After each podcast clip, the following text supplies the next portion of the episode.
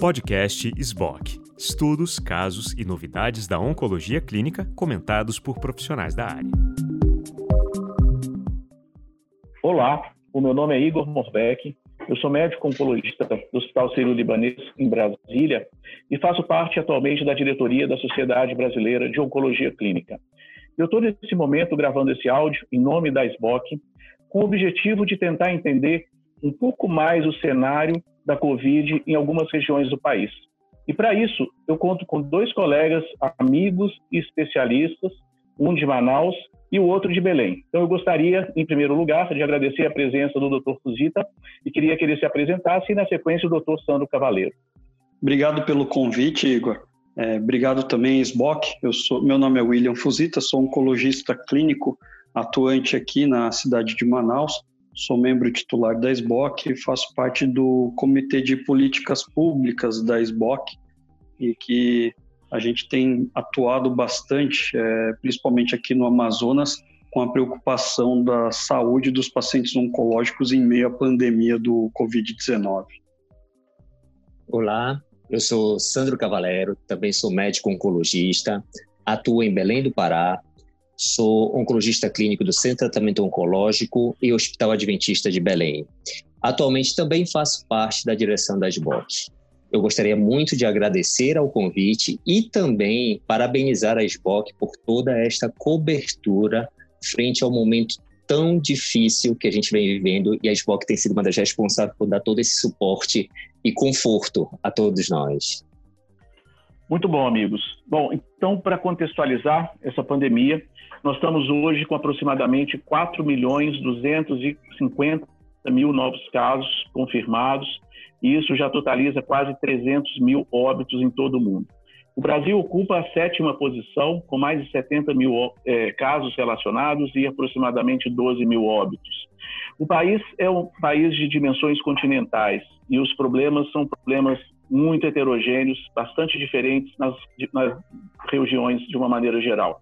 Então, para isso, eu conto com a presença de vocês, com o intuito de atualizar sobre alguns dados estatísticos relacionados à Covid nos estados de cada um de vocês. Eu queria conversar inicialmente com o Sandro, para que ele pudesse fazer um panorama geral da situação do Covid hoje no estado do Pará. Perfeito, Igor. Na verdade, aqui no estado do Pará, ah, foi um dos últimos estados a que a gente registrasse os primeiros casos. E isso fez, infelizmente, que ocorresse cer um certo relaxamento da própria população em relação às medidas é, que deveriam ser adotadas. E com isso, a gente acabou sendo pego de surpresa, porque da feita que apareceu o primeiro caso, a gente teve um aumento significativo desses casos. E hoje, inclusive, a gente ocupa é, lugar de, infelizmente, de destaque é, no cenário nacional. Hoje, no dia 12 de maio, é, a Secretaria Estadual de Saúde acabou de divulgar os últimos dados. E a gente já contabiliza com 9.059 casos de Covid, hoje no estado do Pará, com 914 óbitos. Isso dá uma mortalidade né, de aproximadamente 10%, que não é nada, nada tranquilo da gente trabalhar. Oh, assim, também em relação aos dados, os últimos dados que a gente tem é do dia 12 de maio né, de 2020, e a Vigilância Sanitária aqui de Manaus é, registrou 14.168 casos de Covid-19. Desses 14 mil, a gente tem 1.098 óbitos, né? É uma situação bem grave e caótica, porque a gente sabe que tem uma subnotificação. A gente tem inúmeros casos, inúmeros conhecidos que, por apresentar os sintomas, procuram o sistema privado de saúde ou até mesmo laboratórios privados, faz o exame, tem a confirmação e acaba não, não havendo uma relatoria desses casos. É, fora isso também, ah, os óbitos, ah, a gente tem acompanhado principalmente com grupos que trabalham no, no SAMU, e que a gente vê que há inúmeros pacientes que são orientados a permanecer em casa. É, tem uma evolução até que rápida com, é, de, de deterioração do padrão respiratório, e quando o SAMU volta, em alguns dias depois, o paciente está muito mais debilitado e que com certeza isso dificulta muito o tratamento. Então, hoje a intenção e a orientação do, dos serviços médicos aqui do estado do Amazonas é que com sintoma de tosse a população já procure o sistema de saúde para que a gente tenha condutas mais precoces, evitando que os pacientes entrem em insuficiência respiratória, sendo necessário a utilização de UTI, né? Muito bom. Nós vamos focar agora essa discussão em relação aos cuidados aos pacientes oncológicos, né?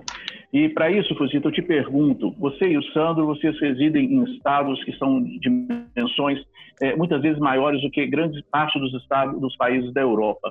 E eu imagino que a dificuldade de acesso a chegar nas capitais seja bastante difícil no dia a dia, numa normalidade dos pacientes oncológicos.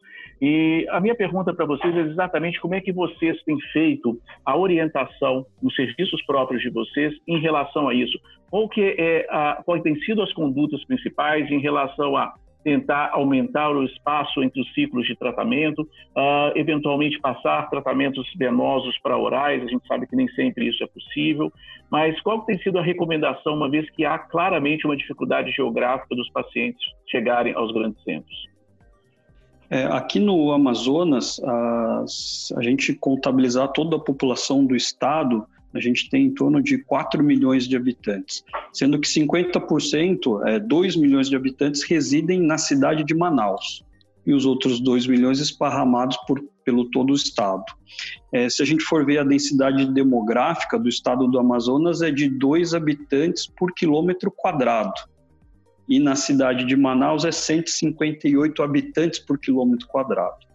Ah, se a gente fala, comparar o estado com a cidade, a gente fala, nossa, tem uma densidade demográfica é, grande na cidade de Manaus, mas se a gente compara com São Paulo, tem 7.300 habitantes por cada quilômetro quadrado.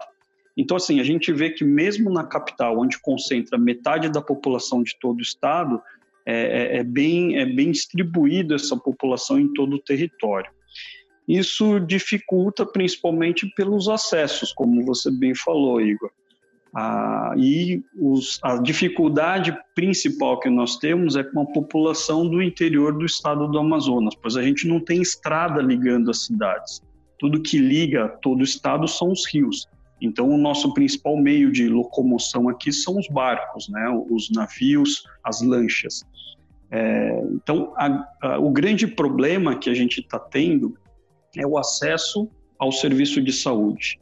Então, devido à grande dificuldade que a gente enfrenta aqui na região norte, é de falta de profissionais da área de saúde, é, a gente, quando o profissional adoece, se infecta com, com Covid-19, ele tem que ser afastado e permanecer no tempo de quarentena.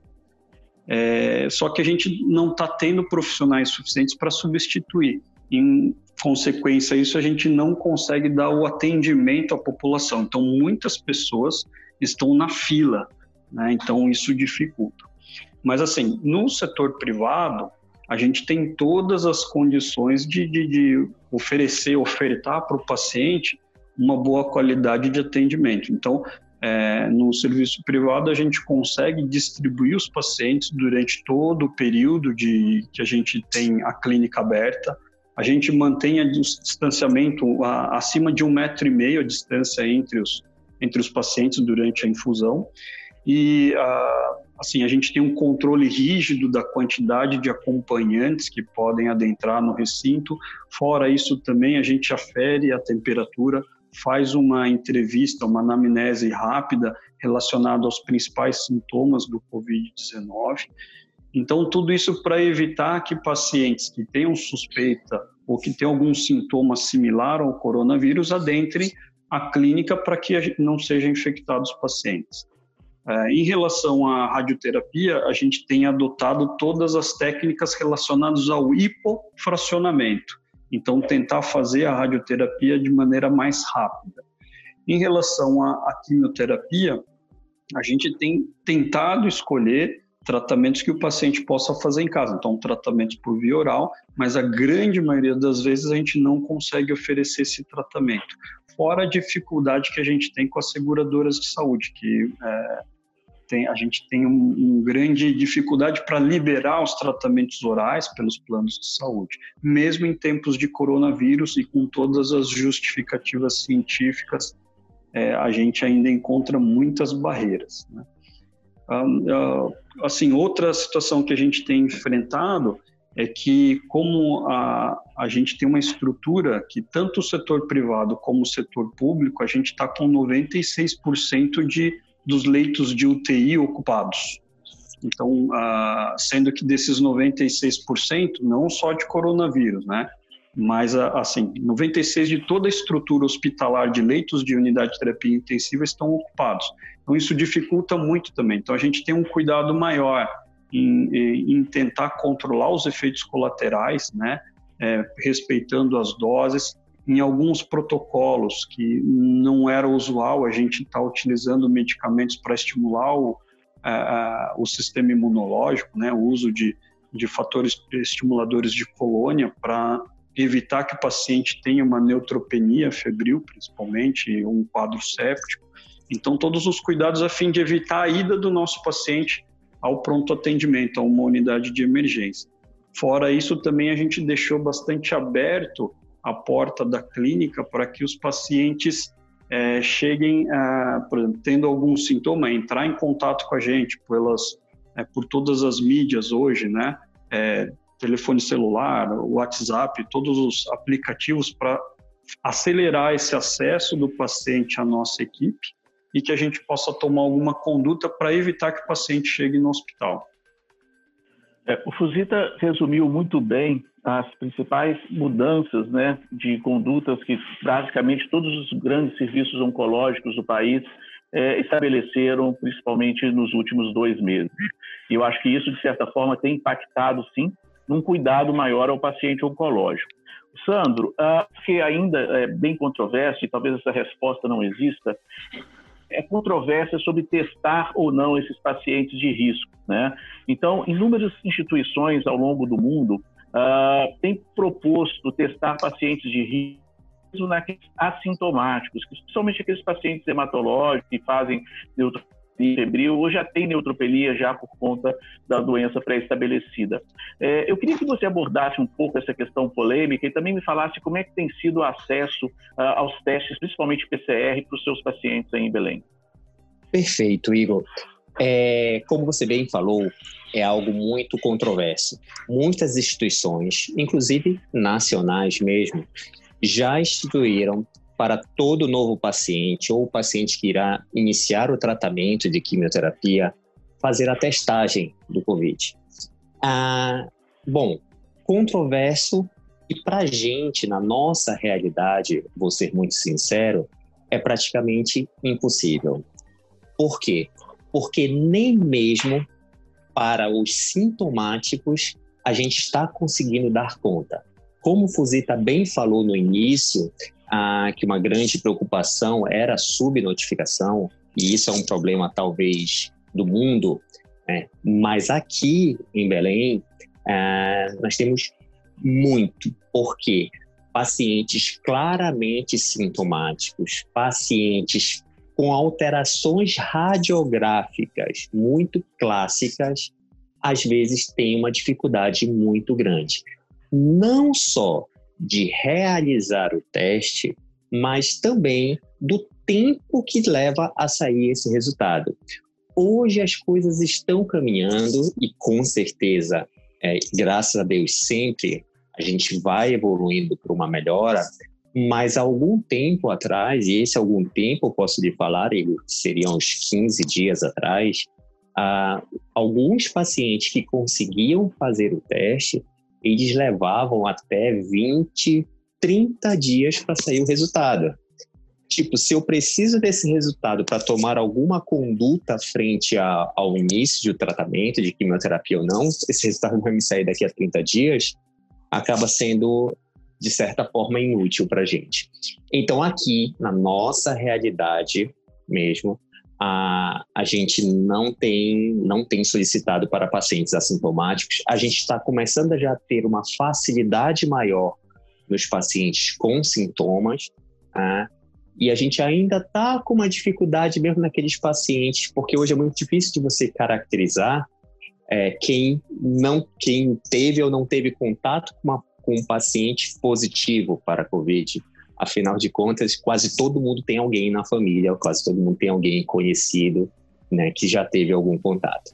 Então, realmente, a gente está direcionando aos pacientes é, sintomáticos que tenham, é, mas mesmo assim, as coisas têm melhorado, mas a gente, a, a gente ainda tem uma certa dificuldade. Eu gostaria apenas de fazer um, um complemento nas mudanças que a gente teve é, e até, assim, de uma certa forma, coisas boas também que acontecem, né? A gente sabe que a gente está no meio de uma tempestade de, de notícias ruins, mas muitas coisas boas aconteceram. Solidariedade, tanto de equipe de saúde, quanto de pacientes, quanto de acompanhantes. A gente tem visto muito isso, a gente tem visto muito mais o lado humano, as pessoas muito mais se ajudando umas às outras. E algo legal que eu queria falar, interessante, é a telemedicina, né? Como você bem falou, que a gente tem um acesso muito difícil, né? O Pará tem é, quase um, mais de 1 milhão e 200 mil quilômetros quadrados, muito maior do que vários países mundo afora. A gente tem uma população de um pouco mais de 8 milhões de habitantes. Então, a gente tem paciente que, teoricamente, leva mais de um dia para chegar até o consultório. Tá? Então, a telemedicina que hoje está regulamentada, né, e a gente pode fazer de uma certa forma um pouco mais tranquila, veio facilitar muito para a gente é, esse, esse, esse suporte aos nossos pacientes.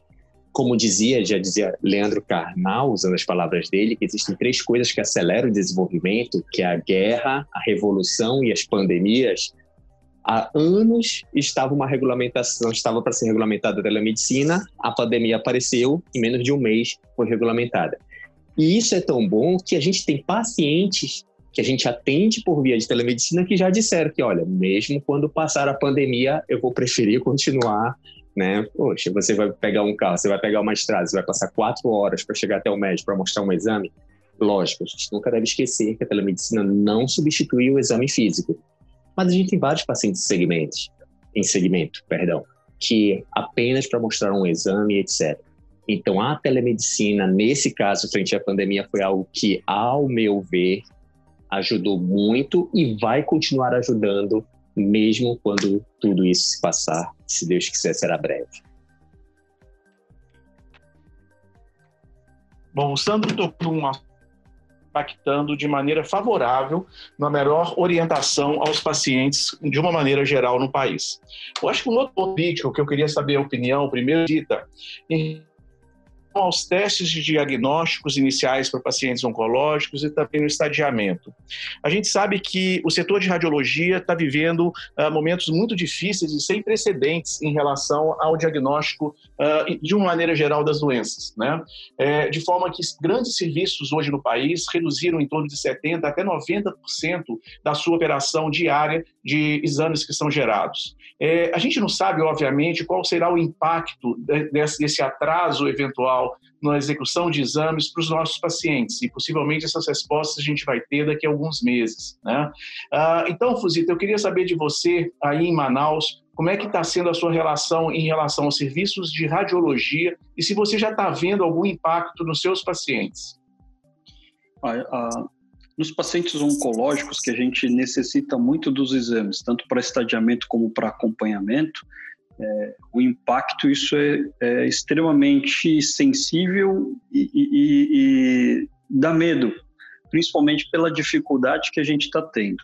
Então, por exemplo, hoje aqui em Manaus a gente não consegue fazer o PET-CT. Então, inúmeras, principalmente doenças oncohematológicas, a gente utiliza bastante até para avaliar prognóstico mesmo do, do, tendo um valor tanto prognóstico como preditivo, a gente não consegue o FDG por causa de toda a mudança da, dos horários dos voos. Então, o FDG vem de Brasília, é, para que a gente possa fazer o PET-CT aqui em Manaus. Infelizmente, a gente não está tendo acesso. Em relação às clínicas de radiologia, é, a gente tem até mudado um pouco a conduta, é, solicitando, ao invés de solicitar tomografias de tórax, a gente acaba é, optando por fazer raio-x de tórax. É, mas, assim, com medo principalmente é, de mandar o paciente fazer o exame e ele acabar se infectando durante é, o exame de acompanhamento ou de estadiamento. Ah, inevitavelmente, quando é alguma situação que é realmente necessária a tomografia de tórax, a gente acaba insistindo e sempre orientando todos os cuidados. Principalmente porque todas as clínicas de radiologia aqui da, de Manaus, eles tiveram uma queda em torno de 60% de todos os exames, e o que se mantém dentro da clínica é, é, não caiu mais o, o a realização dos exames é baseado na tomografia de tórax. Como tem inúmeros pacientes que estão com sintomatologia do Covid-19 e a gente tem uma dificuldade do acesso ao PCR em tempo real é, e até mesmo os testes sorológicos são mais fáceis, mas aparentemente aqui o que a gente tem utilizado aqui no Amazonas, a sensibilidade é muito ruim, a gente está observando muito falsos negativos. Então, a, o ideal, a gente sempre procura fazer o PCR em tempo real, mas o acesso está muito difícil. Então, o pessoal está tentando diagnosticar o, o coronavírus Covid-19 com a tomografia de tórax. Então, todas as clínicas têm uma circulação muito grande de pacientes realizando tomografias de tórax e que estão infectados com coronavírus. Então, se tornou até um ambiente é, perigoso para os nossos pacientes imunossuprimidos, né? É, esse realmente é uma, é uma questão muito crítica. Hoje, para exemplificar, eu vi um senhor, que é até um colega médico, ele reside no interior de Goiás. Ele foi tratado de um câncer de rim, parou a imunoterapia em dezembro do ano passado, com remissão completa da doença, e já tinha previsto um retorno dele em torno fevereiro ou início de março, ele não conseguiu vir, porque realmente não conseguiu fazer os exames de imagem. Ele trouxe esses exames para mim agora, né, portanto, com mais de dois meses de atraso, e lamentavelmente com a doença em progressão, né? Então a gente de fato vai ver casos como esse acontecer e o que é pior, né? Casos eventualmente curáveis de doenças, doenças iniciais, cujo atraso no diagnóstico e no estadiamento impacta certamente a sobrevida dos pacientes. Sandro, você quer fazer um comentário rápido a esse respeito aí em Belém? Perfeito, Igor. É, como você muito bem falou, a gente vai talvez pagar um preço alto nesses pacientes que, como também o Fuzito explicou, tem uma dificuldade muito grande de fazer os exames. Seja uma dificuldade realmente por não ter vaga, por não ter espaço, como também uma dificuldade de fazer por medo de frequentar um ambiente onde você tem muitos pacientes e todos os pacientes têm um receio de ser contaminados. E como você frisou muito bem, a gente escuta muito falar, Igor, daquelas ondas que a gente tem, ah, tem a onda agora de saúde a onda depois vem uma onda de recessão e etc. Mas a gente tem que lembrar que só falando de saúde são esperadas quatro ondas que a gente tem esteja enfrentando. Essa é a primeira, teoricamente, dos pacientes propriamente ditos com Covid. A segunda vem dos pacientes ainda que têm algumas doenças descompensadas, mas que não encontram leito para internar e tratar infarto, hipertensão descompensada, diabetes descompensado e, etc. Como o Fuzita falou, que tem mais de 90% de ocupação de leito de UTI no Amazonas, aqui a gente tem mais de 98%. Nossos pacientes não conseguem internar para ter esse suporte. A gente tem a terceira onda, que é essa que você acabou de falar para gente também, que são os pacientes com doença crônica que não estão fazendo os exames para a gente saber se a doença recidivou, para a gente diagnosticar precocemente, ah, de ter um controle maior desses pacientes, que a gente vai ter um preço lá na frente. Por isso a importância da gente estar acompanhando esses pacientes de perto. E a quarta, né, isso diz respeito mais aos médicos, é o nosso burnout. E é por isso que a, a SBOC está com um programa belíssimo exatamente focando exatamente neste burnout dos médicos. Excelente, Sandro. Bom, nós estamos chegando ao final desse podcast. Eu gostaria muito de parabenizar é, esses dois colegas especialistas que certamente estão fazendo algo acontecer de maneira positiva nas suas cidades, é, promovendo claramente um cuidado maior aos pacientes oncológicos, orientando suas equipes, principalmente a equipe multidisciplinar, como lidar em situações como essa.